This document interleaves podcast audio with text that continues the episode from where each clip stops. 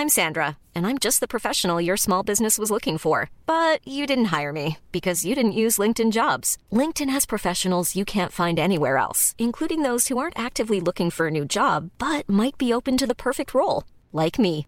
In a given month, over 70% of LinkedIn users don't visit other leading job sites. So if you're not looking on LinkedIn, you'll miss out on great candidates like Sandra. Start hiring professionals like a professional. Post your free job on linkedin.com/people today.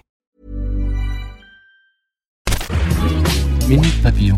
Salut, c'est Laetitia Béraud, bienvenue dans Minute Papillon, le podcast info de 20 minutes. On est mardi 3 septembre. Ce soir, on parle d'une nouvelle application chinoise de trucage vidéo hyper réaliste avec Paul Blin-Kernivinen, journaliste à 20 minutes. Cette application mobile chinoise s'appelle Zao.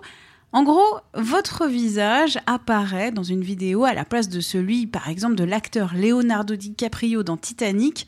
Cette vidéo qui ravira maman est publiée sur Internet et à vous la gloire. Mais cette application est aussi ciblée par les critiques. Alors, Paul, comment ça se passe? En fait, il suffit de prendre une série de selfies. Après, il y a une intelligence artificielle qui analyse cette série de selfies et elle choisit la meilleure photo. Elle la met sur le visage d'un acteur dans un film, une série ou une émission télévisée. Et voilà. Donc le but, c'est de remplacer son visage, enfin le visage d'un acteur, par le vôtre. Cette application repose sur la technologie dite du deepfake, la permutation intelligente de visage en français. Alors Paul, qu'est-ce que c'est le deepfake? Euh, bah, le deepfake, c'est le même principe. Ça avait déjà été utilisé par, sur des vidéos de Barack Obama ou Mark Zuckerberg, où en fait on, y avait des vidéos virales qui circulaient. On voyait Barack Obama en train de parler ou Mark Zuckerberg avec la voix, etc. Mais en fait, c'était des personnes qui s'étaient filmées au préalable sur des fonds verts et qui incrustaient leur visage dans celui de Barack Obama pour faire tourner des hoax ou des, des fausses vidéos. Euh, on croyait que c'était Barack Obama. Au-delà de- du côté deepfake, c'est euh, toutes les conditions d'utilisation qui font peur dans cette euh, application, puisque Zao jusqu'ici se permettait d'utiliser euh, les photos euh, prises par les utilisateurs et de les donner même jusqu'au gouvernement chinois.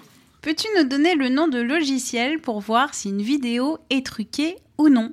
On a deux qui sont bien connus, qui est Maisonnette, qui permet de détecter euh, si un- une vidéo est un deepfake ou pas, et lui s'appuie surtout sur les couleurs du visage, et sinon il y a aussi Amber Authentificate, Merci Paul Minute Papillon, on se retrouve demain midi 20 sur les plateformes d'écoute de podcast et sur le site 20minutes.fr. N'hésitez pas à vous abonner.